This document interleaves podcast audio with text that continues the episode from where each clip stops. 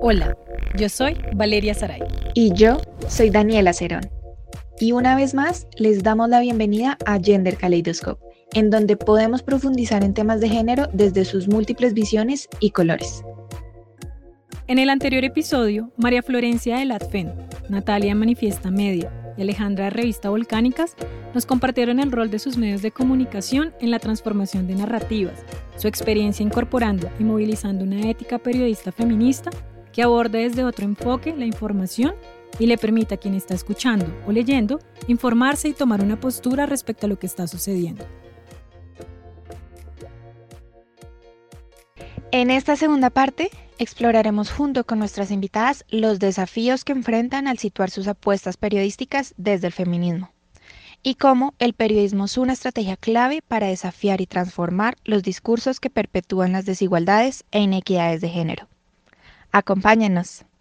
Estamos hartas de leer y escuchar al señor que ha escrito toda la vida sobre las mujeres sin tener ni idea sobre nuestras experiencias. A raíz de marcar su trabajo en esta ética, ¿qué implicaciones ha tenido para ustedes? Recibimos las periodistas feministas y las feministas también en general, eh, muchísimo hostigamiento, acoso de distintas maneras en redes y, cualquier eh, intervención que tenemos en este eh, ágora público, que son los, las nuevas redes y las plataformas digitales, eh, tiene una reacción todo el tiempo. Entonces tenemos que lidiar también con eso y, ver las formas de protegernos, de cuidarnos. Hay un estudio que hicimos, eh, yo participé no como la ATFEM, sino como, como a nivel individual con dos colegas, Paula Rodríguez y, e Ingrid Beck, Participamos de un estudio que hizo ONU Mujeres con la Alianza Regional, eh, que entrevistamos a mujeres con voz pública y periodistas de 15 países de Latinoamérica sobre los ataques y el hostigamiento en redes, la violencia online, la violencia de género online que reciben. Y nos encontramos con un problema que es la autocensura. El 80% de ellas eran mayoritariamente mujeres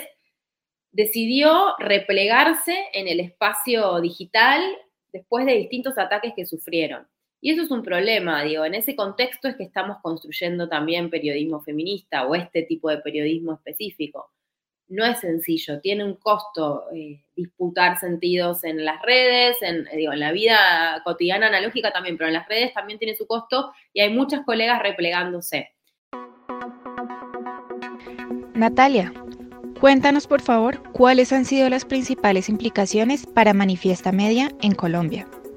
La violencia digital que estamos recibiendo por parte de otras mujeres feministas. Yo sí creo que en Colombia el debate digital entre sectores feministas necesita una deconstruida muy a fondo, porque siento que estamos em, como replicando dinámicas súper patriarcales y súper violentas a la hora de discutir nuestras diferencias. O sea, ni siquiera es un debate constructivo, no ayuda como a absolutamente nada, es una conversación supremamente infértil en un medio como Twitter que, que pues no es el medio para construir debates constructivos, sino más bien como una plataforma que incita al odio, incita como a la respuesta rápida. Y, y ahorita siento que ese está siendo como nuestro gran reto, si lo queremos llamar así, o pues lo que nos está como acongojando más bien. Y es que la, violencia más pesada que hemos recibido ha sido por parte de otras mujeres y de mujeres feministas. Y eso pues es terrible. Alejandra, y para ustedes en Volcánicas, ¿cuáles han sido los mayores desafíos? O sea, nuestro desafío no tiene que ver con que la gente no esté de acuerdo con nosotras que eso está bien, o sea, o que no esté de acuerdo con lo que publicamos, o que no esté de acuerdo con el tono que usamos, es decir, esas diferencias pueden existir. El gran desafío es que nos enfrentamos a una contraparte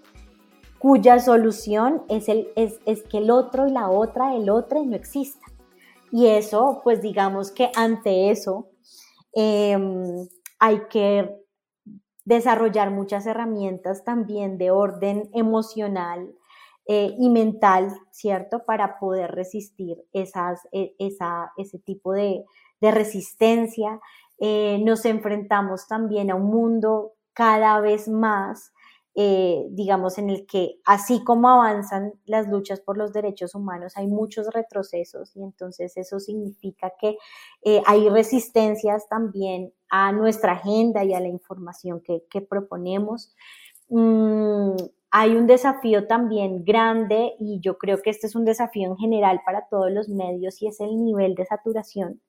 eh, de la información de, de, de, pues primero de las plataformas, de las redes, de absolutamente todo, pero eh, también la saturación de, las audiencias, ¿no? Entonces, la pregunta por cómo también producir y esa ética que, de la que hablábamos al principio tiene que ver con cómo eh, producir información de manera ética también desde la perspectiva del consumo, o sea, cómo no llenamos a nuestras audiencias de información como si fueran un cubo vacío que nosotros vamos a volcar ahí todo lo que hacemos, sino que como también comprendemos que necesitan tiempo para procesar esa información, para entenderla, para que les duela, para que les, pues porque ese es un desafío, o sea, este es, este es un... Em, nuestra agenda, reportar nuestra agenda y, sobre todo en el componente de violencias machistas y derechos sexuales y reproductivos es muy agobiante. Tenemos el desafío de volver a, seducir nuestros públicos, a volver al periodismo feminista y a nuestras narrativas, a nuestras historias sexys de alguna manera, que vuelvan a leernos, eh, que vuelvan a escucharnos, que volvamos a, a, disputar esos sentidos que logramos disputar en su momento de mayor efervescencia del feminismo, que hoy creo que está como en un nuevo paradigma, como que se ha cerrado un ciclo de alguna manera y tenemos que volver a pensarnos estratégicamente, porque si no caemos en el riesgo de hablarnos entre nosotras, que es algo que me preocupa siempre, de solo interpelar a quienes están eh, convencidas o activan dentro de los feminismos o dentro de eh, eh, cierta área y universo progresista de derechos humanos y creo que ahí no generamos ninguna transformación. Tenemos que seguir activando a nuestra audiencia más fiel y que está comprometida, pero a la vez tenemos que interpelar un poco más allá, de poder hablar una lengua que no sea encriptada, que no nos interpele únicamente a nosotras, sino que pueda ir un poquito más allá y, que llegue a esas audiencias que, a las que todavía no llegamos. Esa es eh, nuestra obsesión en la FEM. Y conectando con estos desafíos que nos narran, para ustedes, ¿cómo las comunicaciones y el periodismo son una estrategia clave para desafiar discursos que contribuyen a generar y profundizar desigualdades e inequidades de género, así como a la deconstrucción del machismo en la región de América Latina? Arranquemos con Alejandra. Digamos que es un cambio completo porque es eh, estar de pelea con la escuela de, periodistas que te dice eso, ¿no? Que te dice, tú debes ser neutral y objetiva. Y es que la objetividad tiene que ver mucho con eh, ser complaciente con el poder, cuando nos vamos a dar cuenta, pues porque la neutralidad en el periodismo no existe si vamos realmente a, ver y digamos lo que pasa en el periodismo feminista es que se cruza también con unas luchas que no están solo sucediendo desde las mesas de la sala de redacción, sino que están tremendamente y profundamente conectadas con lo que está pasando en la calle, con los activismos, con las luchas de quienes, digamos, en el día a día y en su cotidianidad están enfrentando esas violencias. Entonces, es complejo porque... Em, primero sería, e, es, eh, no se trata de acaparar esas luchas, sino de dialogar con ellas y darles un espacio también para conversar, para que estén en, el, diálogo público. Em, pero al mismo tiempo surge esa, esa, esa pregunta eh, de, y, y, una falsa dicotomía de que el periodismo entonces no puede tomar pues este es un periodismo que sí toma un lugar, que sí toma una posición y que reconoce esa posición a favor de los derechos eh, de las mujeres, de las personas LGBT más y, de, y en, ese, en, ese gran espectro de todas las interseccionalidades que las atraviesan, ¿no? que tiene que ver con la raza, que tiene que ver con la clase, que tiene que ver con el lugar de origen, que tiene que ver con el, el idioma. Entonces, em, pues desde ahí, eh, denominarse como periodismo feminista también es una respuesta, pues es, es, contestatario, ¿no? Con el mismo campo del periodismo y con las ideas que tenemos de lo que es ser un buen periodista o de lo que es hacer periodismo, pues porque es abrirse campo, ¿no? Y empezar a ocupar un lugar en la mesa eh, con una, una manera de hacer periodismo y de entender el periodismo diferente. Bueno, yo creo que el periodismo tiene un gran mea culpa, como tantos campos de nuestra sociedad, en, digamos, que esas brechas se sigan profundizando y en que el sistema patriarcal siga operando sobre la vida de las mujeres y las personas LGBTIQ, em, porque la narrativa mediática pues que el periodismo ha tenido sobre las mujeres nos ha hecho mucho daño. Ahí te pongo tres ejemplos básicos el solo hecho de que un medio titule que es un crimen pasional en vez de un feminicidio, cuando un crimen pasional no tiene ninguna justificación ni es un concepto aceptable en ninguna medida, pues hace mucho daño al entendimiento sobre lo que son las violencias de género más crueles contra las mujeres, eh, la manera en la que se hace un cubrimiento mediático del cuerpo de las mujeres, del cuerpo de las mujeres famosas, de las artistas, eh, y cómo digamos que ese cubrimiento completamente sexista, eh, gordofóbico, racista y demás, eh, se siga validando en los medios, ¿no? Y por eso el periodismo se vuelve como un campo de disputa,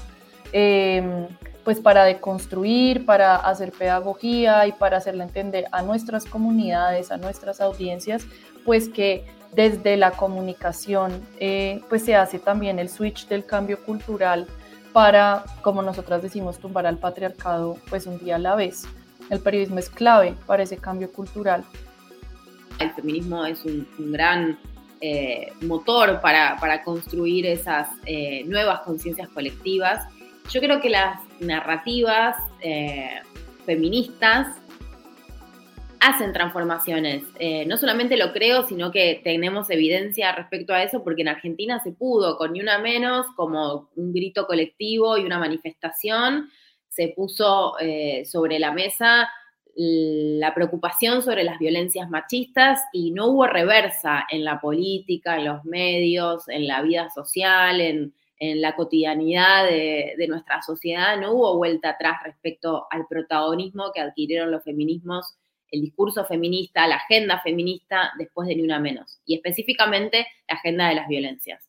Y después con la marea verde y la lucha por el aborto legal y el pañuelo verde como símbolo, también se dio una construcción de una narrativa feminista para la transformación social que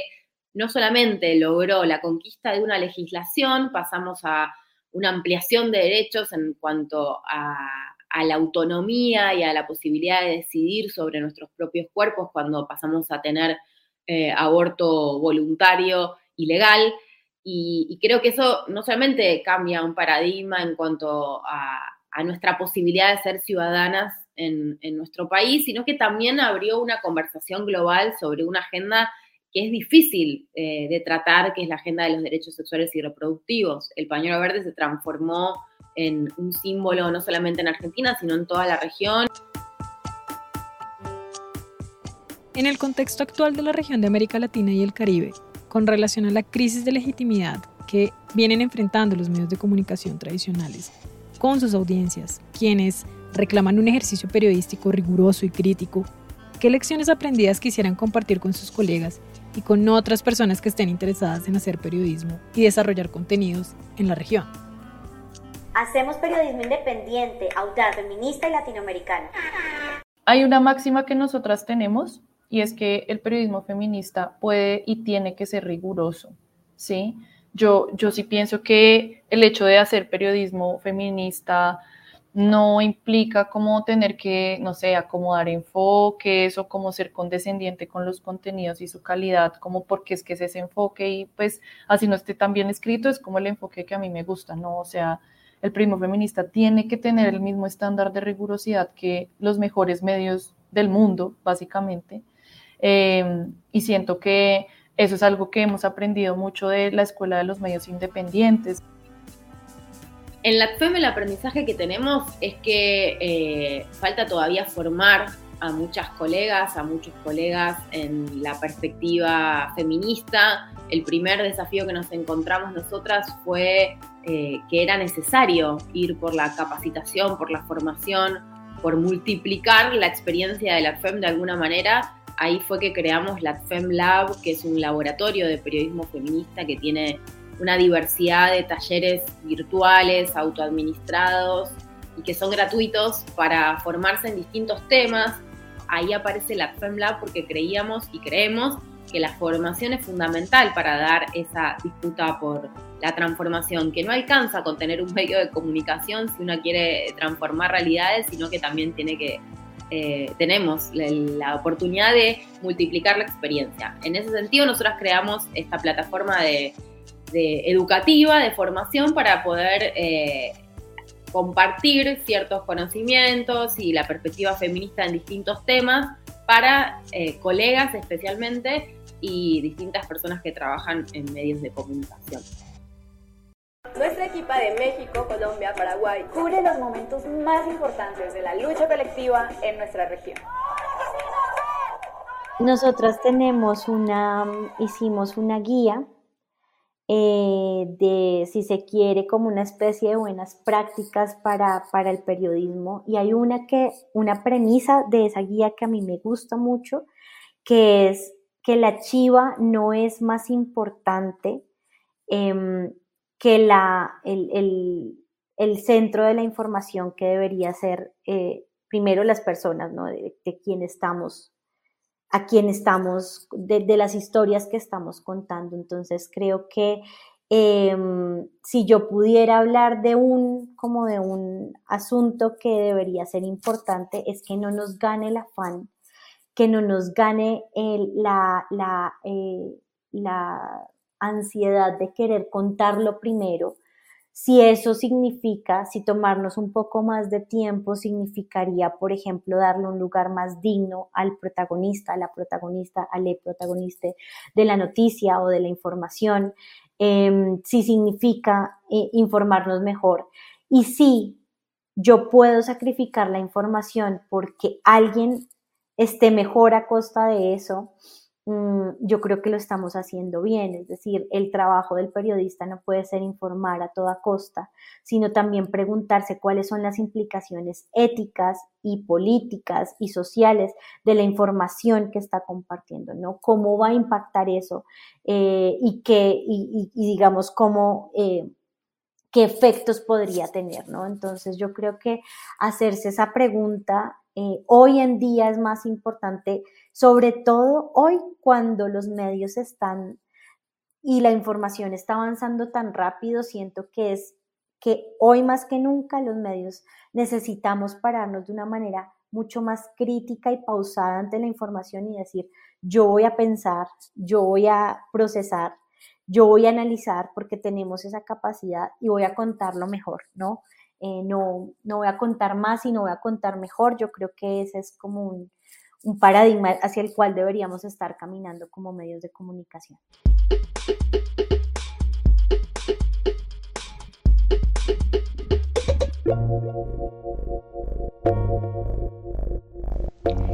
Esto fue Gender Kaleidoscope, un espacio para darle un giro a nuestra mirada sobre el género y reflexionar sobre sus múltiples y diversas experiencias en el mundo. Los fragmentos que hemos escuchado durante el programa podrán encontrarlos en la descripción de este episodio. Este espacio fue creado por la Oficina Regional de Forum CIP para América Latina y el Caribe, con la participación de Daniela Cerón y Valeria Saray como presentadores y el invaluable trabajo de edición de Juliana Torres y Tomás Pavón. Hasta la próxima.